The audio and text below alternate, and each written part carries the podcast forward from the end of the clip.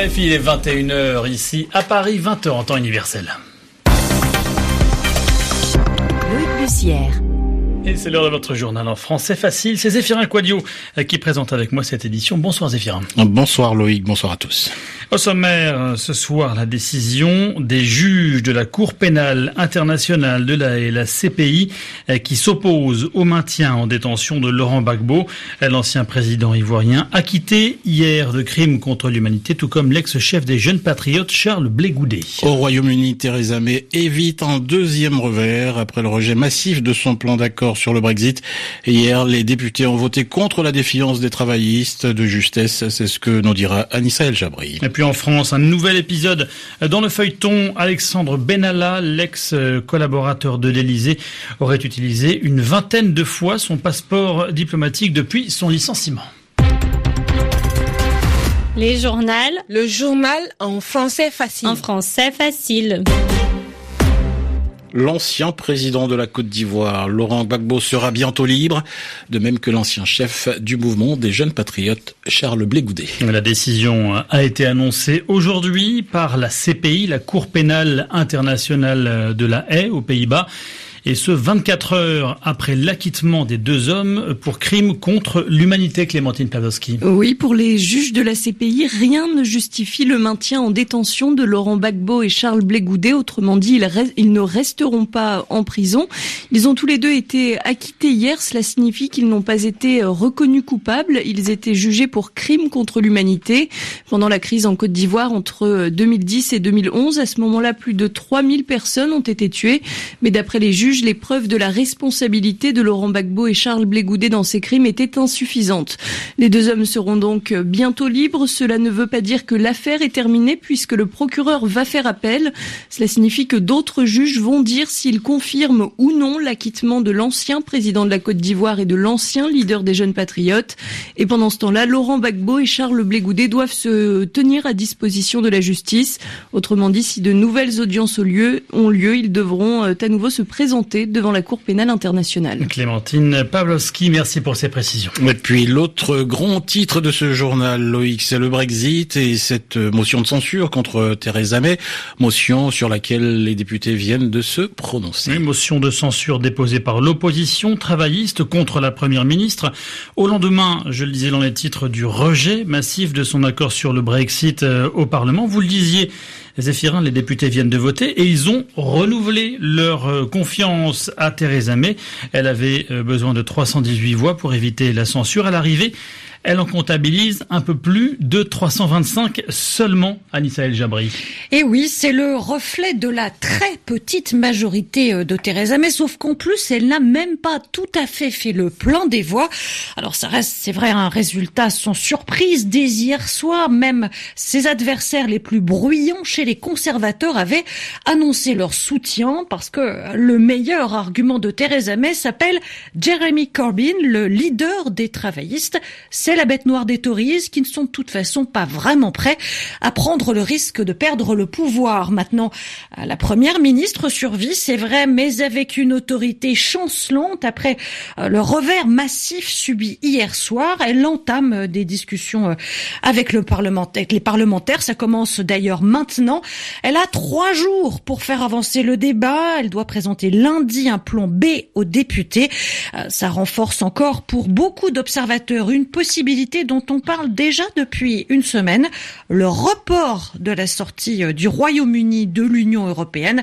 La date est toujours prévue pour le 29 mars, c'est dans dix semaines. L'éclairage d'Anissa Jabri. Merci Anissa. Dans l'actualité également, cette euh, déclaration de Mike Pence après la mort euh, de soldats, des, de soldats américains dans une attaque suicide dans le nord de la Syrie. nous resterons dans la région et nous poursuivrons la lutte pour assurer que le groupe État islamique ne montre plus sa face immonde. Fin de citation. Ce sont les mots du vice-président américain qui confirme toutefois le retrait à venir des troupes américaines en Syrie.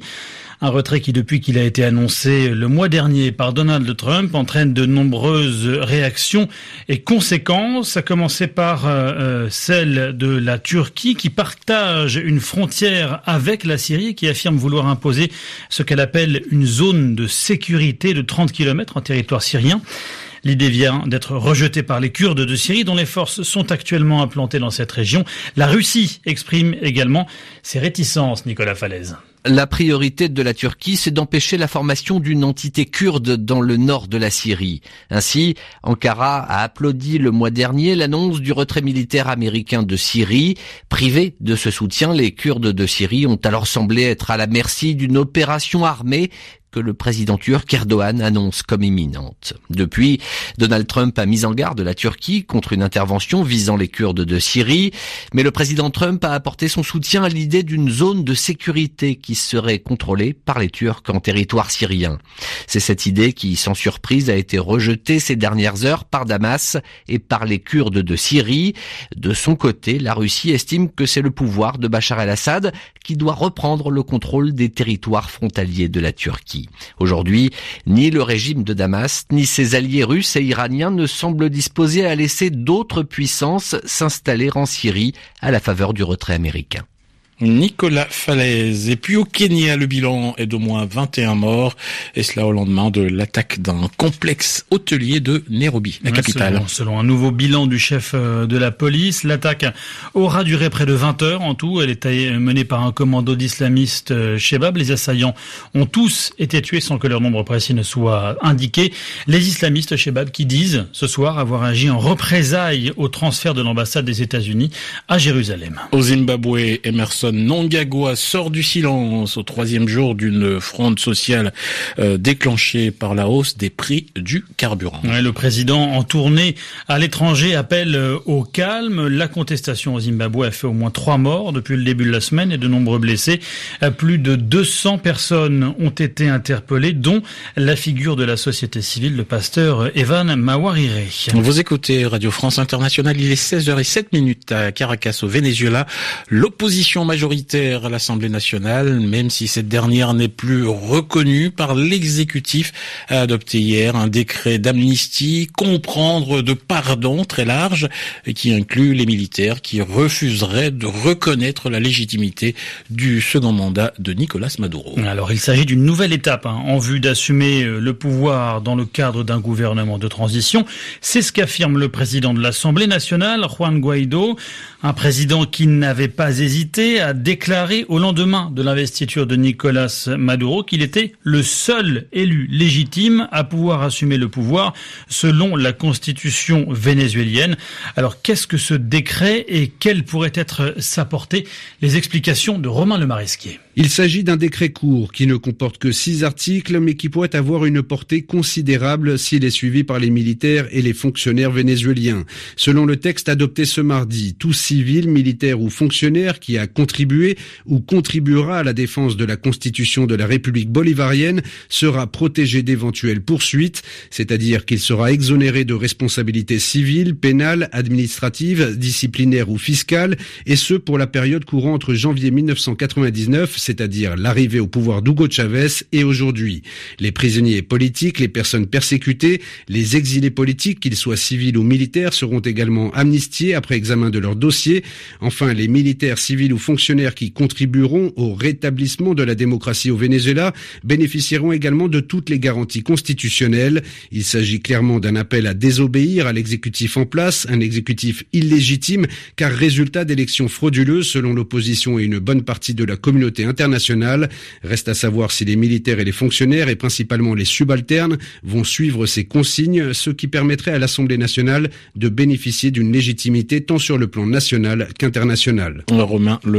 Et puis en France, Alexandra Benalla, de nouveau à la une. La commission d'enquête du Sénat reprenait ses auditions aujourd'hui. Ouais, pour tenter de faire toute la lumière sur l'affaire Benalla, l'ex est chargé de mission de l'Élysée, mise en examen pour violence en réunion après des images le montrant en train de frapper un manifestant. C'était le 1er mai dernier. Alexandre Benalla qui sera entendu une nouvelle fois la semaine prochaine. Avant cela, ce sont donc Jean-Yves Le Drian, euh, Christophe Castaner et Patrick euh, Stroda qui se sont exprimés. Euh, ce dernier, directeur de cabinet d'Emmanuel Macron, affirme notamment qu'Alexandre Benalla avait utilisé presque une vingtaine de fois ses passeports diplomatiques après son licenciement au mois de juillet. RFI, 21h10 à Paris.